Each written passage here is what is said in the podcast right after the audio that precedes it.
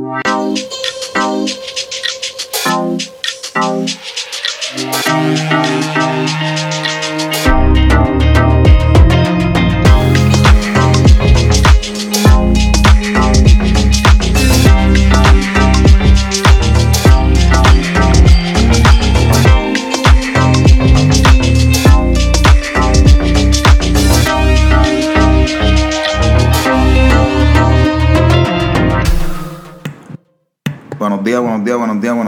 Días, buenos días, buenos días, buenos días, buenos días, buenos días, buenos días. Saludos nuevamente, bienvenido hoy al episodio número 14 de Temprano y Colado, episodio número 14.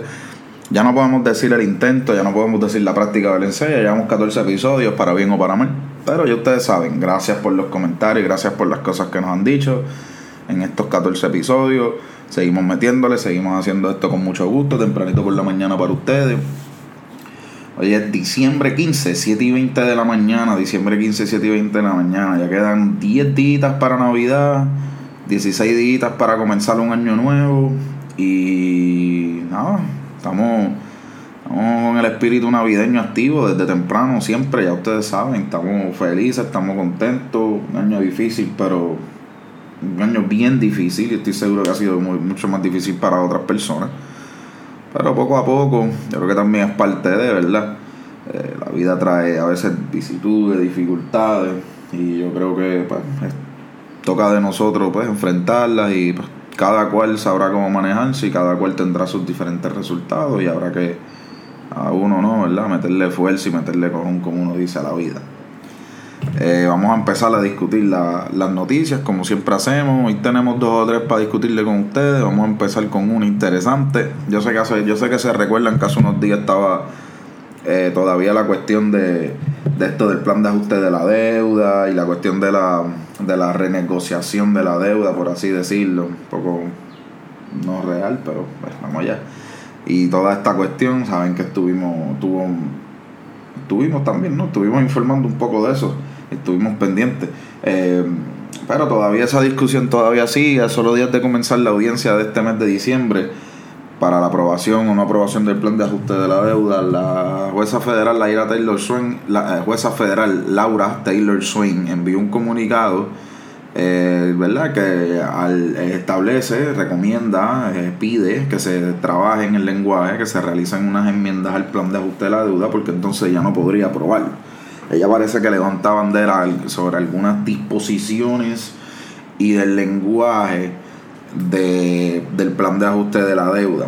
Uno de los asuntos que ella describe como problemático es la cantidad de leyes que quedarían desplazadas al aplicar el plan de ajuste de la deuda. Y parte de la problemática es cómo ese desplazamiento de leyes, la Junta de Control Fiscal en ese sentido simplemente lo argumenta como que pues es que la ley promesa desplaza. Ella pues como que parece que eso no le da no le da no, no, no, le da seguridad o le crea dificultad. También hay, hay una cuestión de cómo la Junta de Control Fiscal va a estar utilizando, va a estar manejando unos fondos de 400 millones de dólares que se, se usan o se trabajan o son resultados del proceso de expropiaciones forzosas, expropiaciones a la inversa, etcétera. Eh, hay que estar pendiente a lo que la jueza lo que la, bueno, ya lo que la jueza Taylor Swain dijo no, sino lo que entonces los compañeros de acá nuestra bella Asamblea Legislativa y los compañeros de allá de la Junta Control Fiscal y toda esa gente por allá, eh, hasta que toda esa gente entonces conteste. Yo entiendo que tienen como seis días, diez días para contestar lo que la jueza. Yo creo que, yo creo que la nota del nuevo día decían seis, sí. Y entonces sí, decían seis días la nota del nuevo día sobre este asunto que la jueza después que la jueza envíe esta cuestión, que lo envió ayer a las 10, 11 de la noche alegadamente, pues ella va a dar unos días, como 6 días para que la Junta conteste y tiene 3 días los miembros del gobierno, los opositores o lo que fuese, para, para presentar una contestación a lo que diga eso. Hay que estar pendiente a lo que contesten, hay que estar pendiente a la dinámica.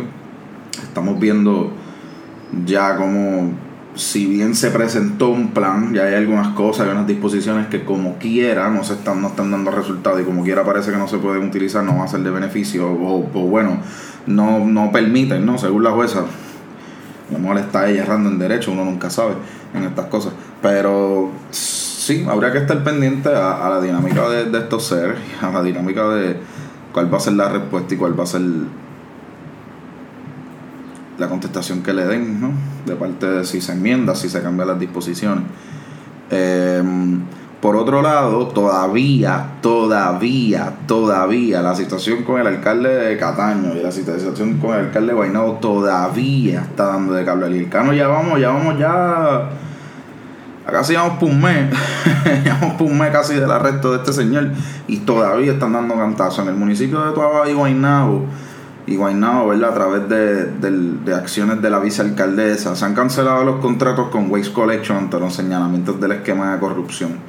Por lo menos en el caso de Tuabaja, pues el alcalde, Betito Márquez, dice que el contrato estará vigente hasta el 29 de febrero, pues por aquello de no eliminar la compañía, estamos en festividades, no afectar los empleos y tampoco afectar el servicio de recogida de basura en plena Navidad. A ver, esa se la podemos dar. Pero interesantemente han ido cancelando los contratos. Creo que también el, en el municipio de. Ah, mira, son 78, no voy a poner a nombrar. Pero sé que hay un municipio o dos que entonces también ha ido cancelando el contrato con JR Asphalt, que también está mencionado, vinculado en el esquema de corrupción. Eh, interesante, movida interesante, yo creo que es lo acertado. Yo creo que, yo, yo creo que hay un completo y legítimo interés. Y no sé, porque no he visto los contratos, sí estudié de ella, pero pues no, no, no tengo acceso a los documentos y no toda la información del proceso. Pero sí, sí debe haber un interés en salvaguardar ¿no? el, el, el, el fondo público eh, en estas situaciones, ¿no? O sea, yo creo que es, no, para, no hacer la metida de pata que hizo el licenciado Sicaldó, que es el alcalde interino de Cataño luego de Del Cano, que estuvo diciendo que iba a evaluar si no se afectaba de forma negativa el municipio al eliminar de esa forma, llamarte y decirte no vas por ningún lado, si, si, si se eliminaba de esa forma los contratos, se afectaba negativamente el municipio. Yo desde que vi esa noticia, que eso fue al otro día de él ser nombrado alcalde interino, pues estaba un poco levantando la ceja, como yo digo, porque pues aparte de que eres el director de la oficina legal del municipio de Catán y todos esos contratos, los procesos de enmienda y todas esas cosas, estoy casi seguro que tú sabías o estabas al tanto. Eh, no logro comprender cómo un licenciado logra argumentar sobre que va a revisar Hermano, el esquema de corrupción se dio en el municipio con el que era tu jefe hasta los otros días. No vengas a decir a mí que vas a analizar si no hay o no se puede dañar el contrato o afectar negativamente al municipio, porque el municipio más, más negativo, más, más peor afectado. Lo que está no puede estar. No, nunca entendí esa, ese comentario, pero todavía está dando cantazos. Curiosamente, estoy casi seguro que el contrato está cancelado en Guaynabo y en Cataño, pero todavía en, en Guaynabo y en Tobaja, pero no en Cataño. Yo me atrevería a apostar eso. Porque como no, no se ha visto nada en los medios no se ha escuchado, y fíjese, no he ido estos días a Cataño, y si he estado en Cataño, que estuve el fin de semana, no me fijé en lo, el, si vi algún camión de basura o algo así, de verdad que se las debo. Pero de alguna forma curiosa, yo tengo un presentimiento que todavía eso no se ha trabajado, como que se mencionó lo del contrato, que él lo iba a evaluar y como que no empezó lo de la cuestión de la elección especial, lo de la descalificación de Cicaldo del PNP y como que ahí quedó. No, como que, como que, no sé, como que siento que aprovecharon el boom y no le dieron un flow a esto de, de lo del contrato de Waste Collection y JR y eso en Cataño, porque el mismo Cicaldo dijo que lo iba a evaluar, no ha salido más nada o a lo mejor ya se canceló, tú sabes, pues, cosas que simplemente no salieron en los medios. Pero sí, sí, está un poco interesante esa cuestión, ¿no? Eh, por otro lado, hablando todavía del licenciado Sicardó, eh, el fin de semana pasado, él fue descalificado para la contienda especial 19 de diciembre. Y de hecho, fue interesante porque primero se entendió que y del, el PNP o la Comisión Estatal de Elecciones, el comisionado electoral del PNP lo aprobó. Y luego, a base de que yo, yo entiendo que es que la Comisión Estatal de Elecciones y el comisionado electoral y el PNP aprobó su candidatura con los documentos y todo. Pero en el mismo proceso, directorios del partido certifican esa candidatura y ahí es donde yo creo que estuvo el problema. Eh, el PNP descalifica al licenciado. Curiosamente sale una nota en la que el licenciado argumenta que la única notificación que recibió fue que pues este, según el reglamento de la colectividad, pues él no, no, no cumple, ¿verdad? Con, con el esquema que regulador que ellos tienen para las posiciones. Pero el licenciado Sicardo dice que eso es lo único que le dijeron. O sea, no le dijeron, mira, es que tú estás vinculado ahí con el alcalde y pues el alcalde se está preso y tú eres el director legal y eso nos afecta. No, no, no fueron ni así al detalle según lo que alega Sicardo. Fue algo de bien general. No, mira, es que pues tú no cumples no esto y ya va. Y no fue nada de específico, de que el reglamento tal dice tal cosa y tú hiciste esto y fuiste este empleado de tal persona por tantos años y fuiste el director legal y en la cuestión, el esquema de corrupción está en una cuestión de contrato y tú no pudiste ver eso y en el interno. Por ahí va la cuestión. Pues descalifican al licenciado Sicardo y sale a relucir el día de ayer por la tarde que presentó una demanda en el tribunal eh, obviamente, ¿verdad? Para impugnar la decisión de, del PNP. el licenciado Sicardo alega, él alega hasta que es una cuestión de discrimen eh, personas hasta en la manifestación del lunes, ¿verdad? A favor del licenciado Sicardo y a favor de que se diera una elección democrática. Bueno, democrática entre comillas, porque quieren la elección especial solamente para el PNP, pero eso no es muy democrático que yo diga, que digamos. Eh, en, pues, argumentan que es de la orientación sexual también del licenciado, 40 cosas. Eh, pero sí, él presentó la demanda. Eh, por, por otro lado, el presidente del PNP y también gobernador, Pedro Pierluisi, argumenta que el PNP tiene todo su derecho en hacer esta acción. El PNP tiene, tiene prerrogativa, prerrogativa al establecer quién o no, quién o no debería o pudiera ser candidato de la colectividad.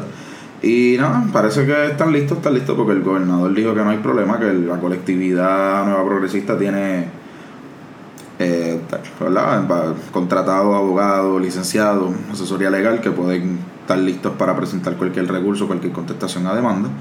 Eh, por mi parte, a mí me da lo mismo. Yo por un lado no me llevo mucho con el tipo de personaje y el tipo de proyección que da una persona como Julio Alicea Sí, porque está bien lindo y todo que salgas en las noticias diciendo que tienes un reloj de 15 dólares y que es el que siempre vas a usar. Está bien chévere y todo eso, pero mano, ya no es la primera vez, ya eso es bien demagogo, eso es bien clichoso. Ya eso de que el teléfono barato, el carro barato, la ropa barata, ya esas cosas a mí en verdad no. Ya eso, es como pues, política vieja, ¿no? Política de la vieja, no podemos hacer más nada. Porque pues, hay que decirlo como es, política de la vieja. O sea, de estar sabes que es absurdo, ¿no? Yo no voy a, mira, mira mi, mi reloj de 15 dólares y sabrá Dios los otros lujos que tengo, sabrá Dios la mente que tengo, sabrá Dios las otras cosas que estoy haciendo, tú sabes. O sea, sí, claro, pues mira, qué bueno que tú quieras usar un reloj de 15 dólares y no, ¿verdad? Hagas la normalidad de andar con un reloj de 10 mil, 7 mil, 15 mil dólares que no pierden valor en la mano, que probablemente gente que obviamente, pues mira, yo no los compro, pero los he visto y sé qué tipo de reloj es, mano, ¿sabes? pues lo voy a ver, te voy a ver a ti alcalde de 5 mil dólares en la calle con un reloj de 15 mil pesos, evidentemente, evidentemente, pues está bien, esa yo te la doy, pero eso es pues, como que tira y política vieja y sacarle una nota para hacer eso y mucha entrevista y mucha cosa como que no, aparte de que el resumen de ese señor, si bien fue ex dirigente de la ACA, no veo más nada oye, a lo mejor no, no soy un político de carrera y no lo estoy defendiendo porque ustedes saben que yo soy de Cataño, no, yo no tengo nada que ver con esta gente. Primero muerto antes de votar por un estadista, pero eh, sí. Eh, sí, este señor amigo, porque pues, qué cool. Pero tampoco si Carlos me motiva mucho, porque si Carlos entonces es este tipo que estaba con el cano, ¿no? Y ahí es donde va la cuestión. Así que esto en Cataño está bien interesante. Aquí yo creo que van a haber cantazos y puños y empujones. Esa es la expresión especial, porque esta gente no es fácil, ya ustedes vieron manifestaciones y todo, saliendo a la calle, y esta gente pelea por estas posiciones y por eso, y defienden a sus candidatos con, con pico y espada, como si fueran sus salvadores o, un mesías o algo así. Hay que darle seguimiento, hay que estar pendiente, hay que estar pendiente a la decisión del tribunal, si es que el tribunal acoge esto, eh, y cómo podemos, qué, qué va, ¿verdad? Si permite que entonces este, el licenciado participe y le dé una orden al PNP de que lo tenga que certificar habría que estar pendiente. Para el 19, que es el, este próximo domingo en la elección, así que en estos próximos días, ya hoy es miércoles, tal vez jueves viernes, ya tenga, ya se esté viendo, se esté viendo un poco más de dinámica. Eh, por otro lado, eh, de una forma particular, el día de ayer a las 10 de la mañana frente a la Casa de las Leyes, la uniformada de Puerto Rico volvió a realizar otra manifestación y muy bien por eso. Eh, yo creo que se tardaron un poquito de unos días, lo hubieran hecho mucho, mucho, mucho, mucho, mucho antes y ahí empiezan de brazos caídos para acá, para allá, para allá, para noviembre hasta para acá, pero está bien. La uniformada realizó un, un ¿verdad? una especie de manifestación exigiendo que se trabaje por un retiro digno, según la ley 81 del 2020 firmada por la ex gobernadora Wanda Vázquez Garcet o que se enmiende la convocatoria a la, sesión extraordinaria, que fue la que se presentó los otros días Pedro Pierluisi, en que Dalmau cerró trabajo, Abril cerró trabajo y Tatito, Tatito Hernández puso el resto hasta el 22. Pues siguieron que en esa sesión la convocatoria se enmendara para incluir la discusión o para incluir el proyecto del, del retiro digno de los policías.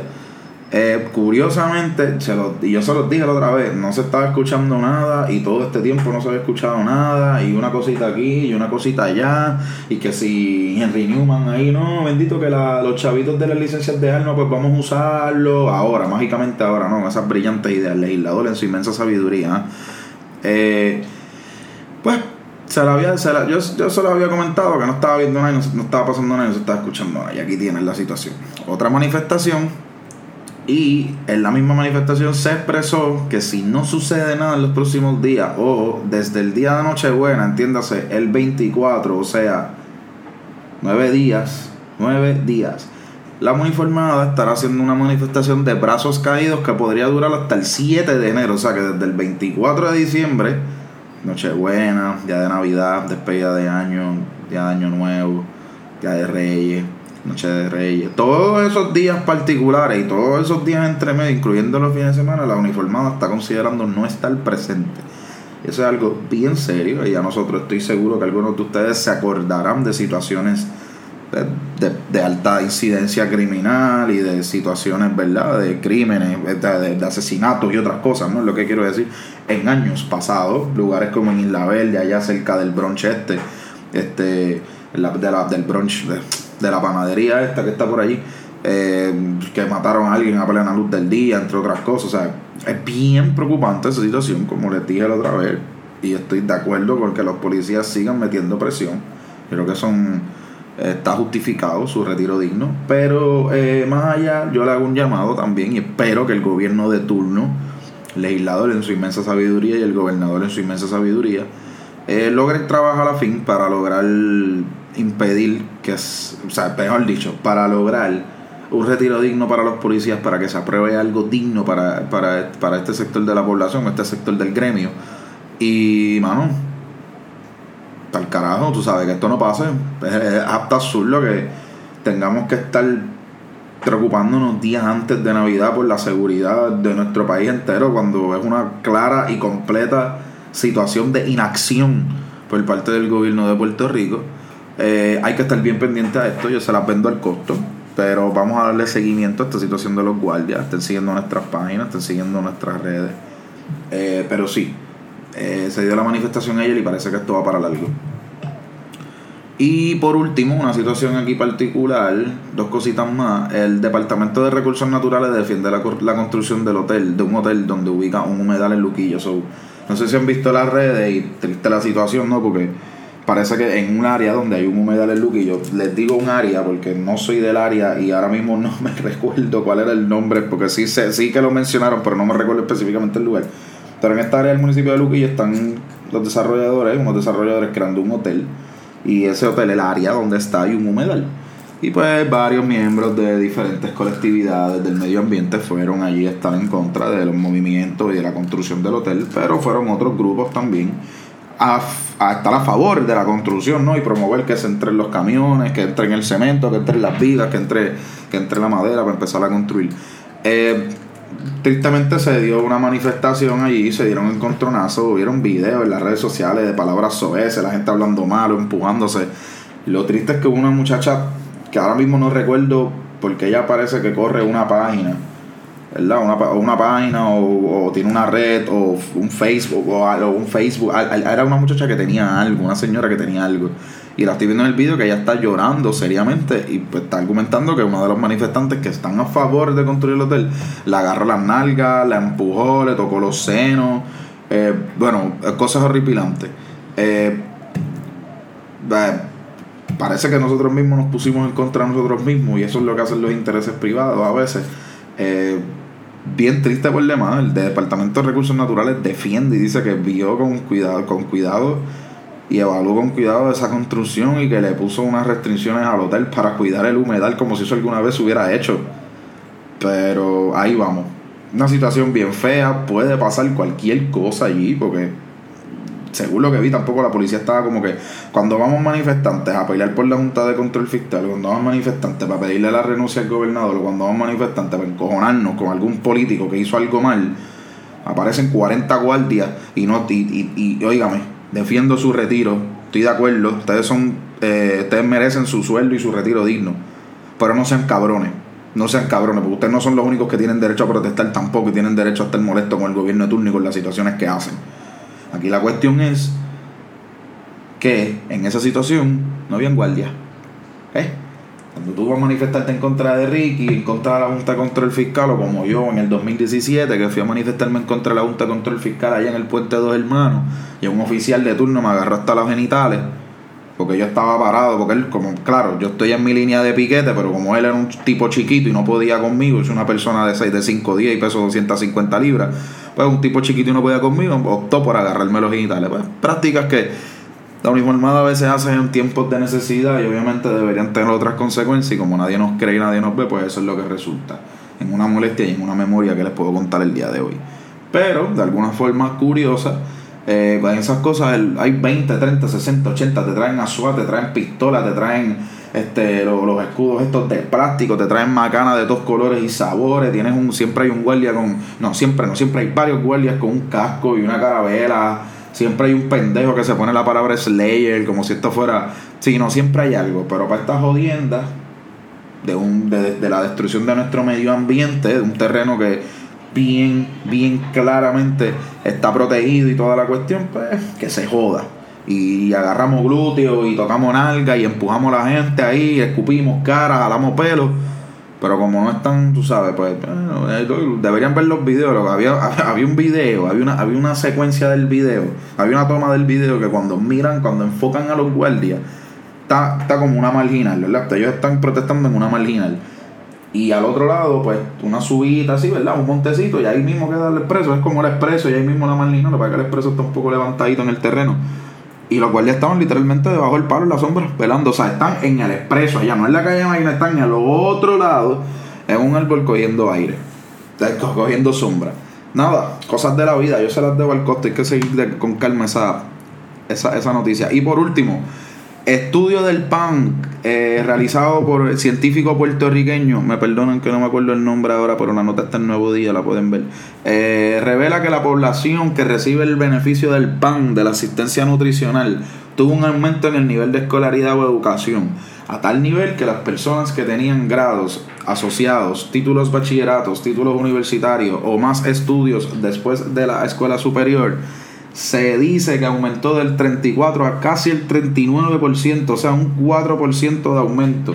De alguna forma particular, el estudio revela, obviamente, ¿verdad?, que después de siete meses antes del, del huracán de María y después de María, pues la cuestión de la asistencia nutricional y las personas que la necesitaban aumentó.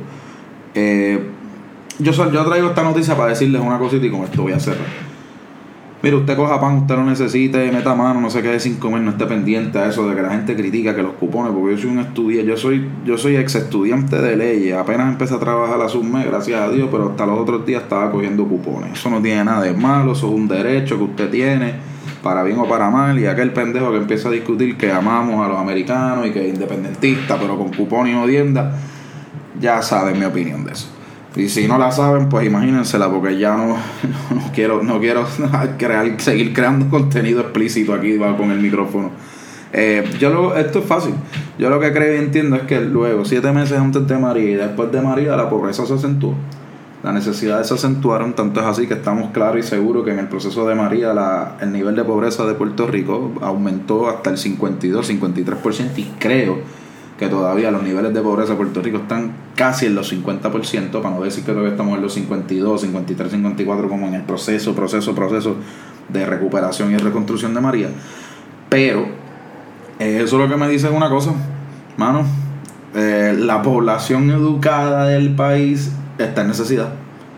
Y con el paso del tiempo, si bien María acentuó las necesidades de las personas y tal vez la pandemia acentuó y creó precariedad en los trabajos por un momento, eh, ya lo eso yo para mí, para mí, para mí no me da más otra cosa más que entender que es que las personas educadas, incluyendo la juventud, sale de la universidad con su bachillerato, su grado asociado, su título, maestría, lo que fuese, eh, es la población que menos está consiguiendo trabajo y que menos beneficios están recibiendo en el aspecto laboral y por eso es que están solicitando el PAN. No creo que sea una ciencia entenderlo así, pero es preocupante que el nivel de escolaridad en menos nada haya aumentado en algo que por lo general se entendía, mira cómo vamos rompiendo con los estereotipos, por lo general se entendía que era gente pobre y gente mal educada, que no, que no tenía educación.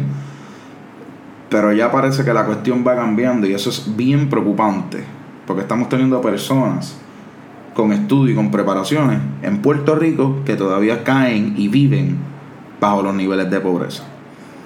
En esto último los dejo, esto fue el episodio número 14 de Temprano Nicolau, diciembre 15, 7 y 45 de la mañana. Muchas gracias por estar con nosotros. Que pasen un excelente día, buen provecho si están desayunando y beban mucho café. Que trabajen poco y cobren mucho. Buen día. Temprano Nicolau para informar Puerto Rico.